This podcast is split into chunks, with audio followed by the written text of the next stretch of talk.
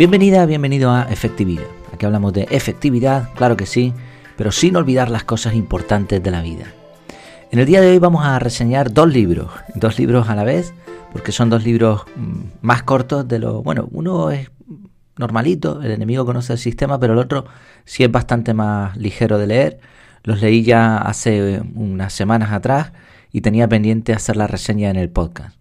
Y los he juntado además porque tratan de temas similares y creo que son complementos muy interesantes, que uno con el otro te da dos perspectivas que te pueden ayudar bastante, sobre todo en lo que tiene que ver con Internet.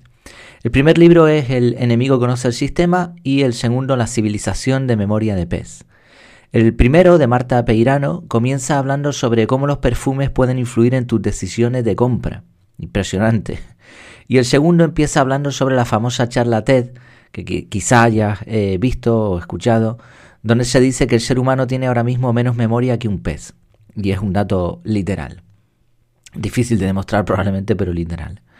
A pesar de inicios y títulos tan... Bueno, difícil de demostrar, no. o sea, que el planteamiento no es real, ¿no? O sea, no, no, funcionamos igual que un pez, pero parece ser, según algunos experimentos, que el pez retiene información más tiempo que nosotros. Y esto es, es bastante, no sé, curioso. Y lo que decía, a pesar de inicios y títulos tan dispares, el contenido gira en torno a lo mismo. Eh, yo ya tenía conocimientos de lo que sucede en Internet, de algoritmos y de, algunos detalles que, bueno, que mucha gente pues desconoce totalmente. Me acuerdo una anécdota curiosa en la que en una reunión confidencial se pidió que, no tuviésemos los móviles, que estuviesen eh, apagados mm, o, que, no, que no estuviesen grabando, ¿no? Era lo que, lo que se dijo. Eh, que estaba prohibida las grabaciones. Entonces yo dije, bueno, el móvil está grabando siempre. Dice, no, ¿cómo va a ser eso? Digo, sí, mira, di eh, ok, ¿no? Ok, y después eh, Google, para no decirlo seguido, y verás lo que ocurre. Y efectivamente la, la, persona que dirigía la reunión lo hizo y se le activó el móvil y dijo, ¿y esto? Digo, bueno, el móvil está siempre escuchando y cuando tú le invocas mediante un comando, pues él reconoce que le estás llamando y se activa. Por lo tanto, nuestra conversación no es privada mientras los móviles estén aquí. Habría que apagarlos, ¿no? Esa fue la anécdota. La persona, después de madrugada, estuvo intentando bloquear esas funciones y al día siguiente me consultó, oye, Jairi, ¿cómo, ¿cómo haces tú para quitar eso? Porque a mi mujer se lo he conseguido quitar, pero en el mío no. O sea, eh, hay muchas cosas que la gente que, que no se lo ha planteado, que no lo ha estudiado, no le ha llamado la atención, pues tienen unos dispositivos en sus manos, tienen un una red como Internet que puede hacer cosas increíbles, a veces para nuestro bien, a veces para nuestro mal. Eh, otra de las medidas que tomé hace tiempo, eh, entre otras cosas por lo que iba conociendo de, estos sistemas, es abandonar las redes sociales. No, no estoy de acuerdo con... De hecho, nunca estuve de acuerdo. Lo que pasa es que a raíz de tener el podcast y la página web, pues todo el mundo te dice que, que si quieres hacer un buen marketing tienes que promocionarte ahí. La verdad es que han pasado ya algunos meses y pues mm, todas las métricas que tengo, que miro de vez en cuando, que tampoco monitoreo mucho, pero lo que voy viendo me dice que, todo sube, o por lo menos se mantiene en algunos casos, así que no, no son tan necesarias como la gente dice. Pero aparte es que tienen cosas negativas, ¿no? También conocí algunas cosas que están haciendo el gobierno o las empresas privadas que nos, nos monitorean de, de un montón de maneras, ¿no?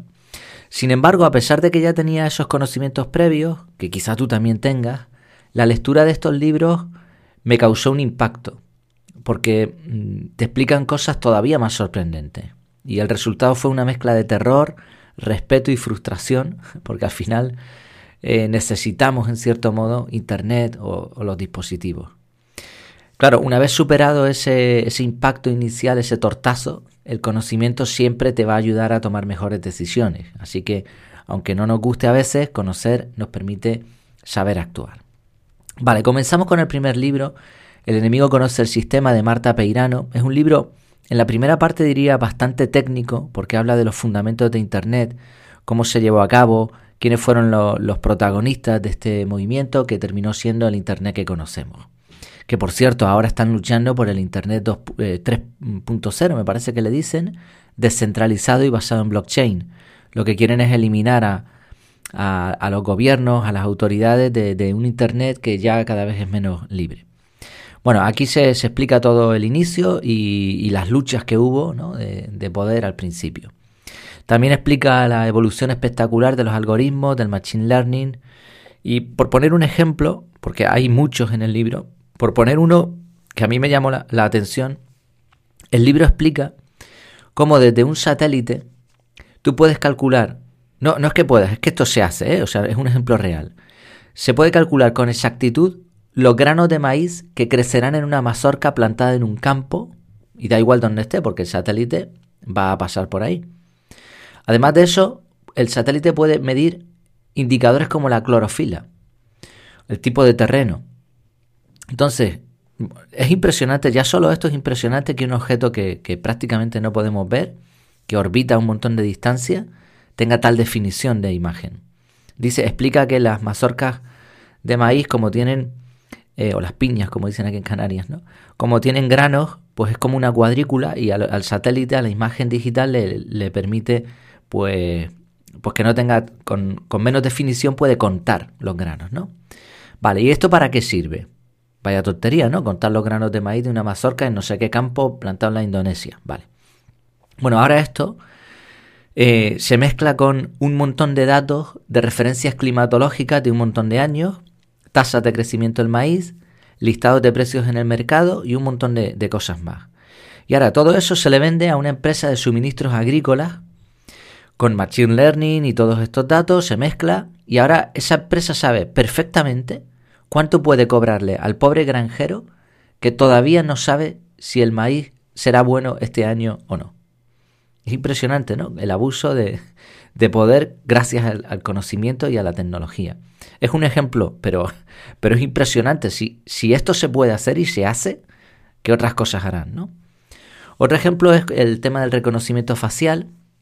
Mucha gente está encantada con los móviles que se desbloquean con tu imagen, ¿no? Con ver tu, tu cara y está genial, pero claro, eso, el, Big Data, la cantidad de rostros, la cantidad de reconocimientos, de fallos, de aciertos, cuando todo eso se junta, ahora resulta que pueden localizarte en cualquier parte del mundo gracias a que tú les has dado tu rostro. O sea, se lo has dado gratis además. Y no solo eso, si añades a ese rostro un perfil de todo lo que haces en internet, de tus redes sociales, de bueno, pues pues el perfil completo tuyo, probablemente tendrá datos que a ti mismo te asustarán y que ni siquiera recuerdas. Y, lo peor, que esto se puede después modificar. De hecho, ahora mismo ya hay aplicaciones que son capaces de que tú te pongas en, pantalla, en una cámara, y a tiempo real aparece otro personaje y parece que está hablando el otro personaje. ¿no? O sea, es impresionante. Vale, esto en Europa o en otros países Mm, quizá no sea tan preocupante, pero China ya ha aprovechado este sistema para una tecnología de puntuación, un sistema de puntuación en el que el gobierno eh, te pone como una nota y dependiendo de tu nivel de ciudadano, de buen ciudadano, de mal ciudadano, se te permiten o se te restringen privilegios y derechos. Esto ya está funcionando desde hace años, ¿eh? no es una invención. O sea, bueno, todos estos ejemplos te dejan con la boca abierta, pero no quiero tampoco desvelarte el libro. El libro eh, diría que es una recopilación de investigaciones y 100% recomendable si quieres estar un poco más al día de lo que sucede en Internet, de para qué está hecho, de cómo funciona, de qué objetivos puede haber. El otro libro que comentaba es La civilización de la memoria de pez. Este libro es bastante más eh, corto, es breve, pero coincide en algunos fundamentos. Una cosa que explica muy bien este libro es que los fundadores de las redes sociales y las compañías que manejan Internet saben perfectamente lo que están haciendo. Lo saben ahora y lo sabían desde el principio y cada vez hay más pruebas de esto. O sea, no vale con decir, ay, es que, es que no sabíamos que el algoritmo provocaba eh, que, los jóvenes se deprimieran. No, tú lo, sabías desde el primer momento. O sea, no, tú sabías lo que estaba haciendo ese algoritmo y tenías tantos datos que, que o sea, era abrumadora la evidencia pero no interesaba modificarlo.